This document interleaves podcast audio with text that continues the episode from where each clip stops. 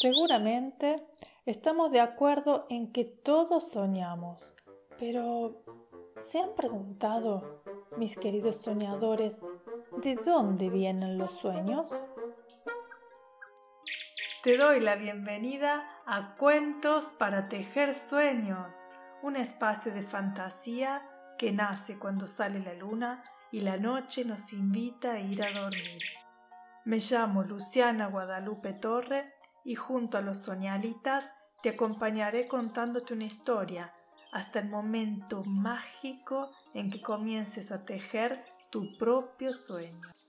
Los soñalitas son unos seres plumíferos de alas y copetes suaves y coloridos que tienen la maravillosa tarea de cultivar, mimar y entregar los sueños del mundo entero.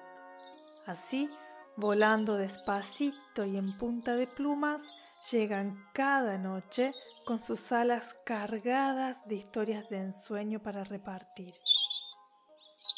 Entonces, luego del cuento de esta noche, los soñalitas te regalarán un sueño nuevo y todavía un poquito tibio, listo para ser soñado. Te invito a descubrir todos los misterios sobre este maravilloso mundo en lucianatorre.com, donde también puedes sugerirme lecturas y compartir tus sueños con otros soñadores de todo el mundo. Me encantaría recibir tu historia.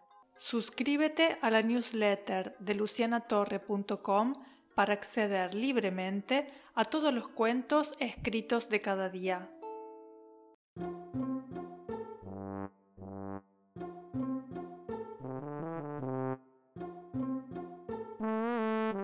Señoras y señores, altos y bajitos, pequeños y grandes soñadores de sueños y sueñitos, en esta ocasión los soñalitas nos han dejado bajo el árbol una leyenda navideña turca intitulada Los calcetines de San Nicolás. Hassan, Sila y Nor eran tres niñas turcas muy pobres, que vivían junto a su padre en una humilde casa. El padre estaba muy triste porque sus hijas crecían y él se daba cuenta de que no iba a tener dinero suficiente para pagar una dote el día que quisieran casarse, ya que era típico en Turquía pagar una dote por cada hija casadera. Las chicas eran tan pobres que no tenían calzado y en invierno tenían que andar por la nieve con unos simples calcetines. Pasaron los años y las niñas se convirtieron en unas adorables jovencitas. La noche del 24 de diciembre llegaron de la calle y se quitaron los calcetines empapados. Los pusieron a secar junto a la chimenea. Las hermanas empezaron a llorar.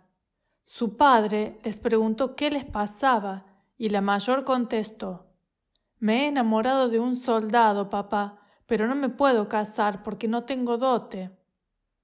Yo me enamoré de un maestro, dijo la mediana, pero no podré casarme por falta de dinero. Y yo, continuó la más pequeña, me enamoré de un músico, pero al no tener dote no puedo hacer nada. El padre bajó la cabeza muy triste y todos se fueron a dormir. Lo que no sabían es que Nicolás, un obispo bondadoso que vivía en su mismo pueblo, había escuchado todo desde el otro lado de la ventana. Conmovido, se le ocurrió que podía ayudar. Esa noche, Nicolás se puso su capa y su gorro rojos y entró en la casa de las muchachas por la chimenea. Dejó un saco con dinero en cada calcetín de las chicas. A la mañana siguiente, las muchachas se encontraron el dinero y locas de alegría corrieron a buscar a sus parejas. Ese mismo día, las tres muchachas se casaron, radiantes de felicidad. Nicolás, al ver la alegría que había ocasionado ese pequeño gesto, decidió que todos los años cada 24 de diciembre dejaría regalos a todas las personas que pudiera. Con los años se hizo famoso, pero como nadie sabía quién era en realidad, comenzaron a llamarlo Santa Claus. Y colorín colorado, esta leyenda navideña de Turquía se ha terminado. Los soñalitas y yo te saludamos con un gran batir de alas y nos vemos en los sueños.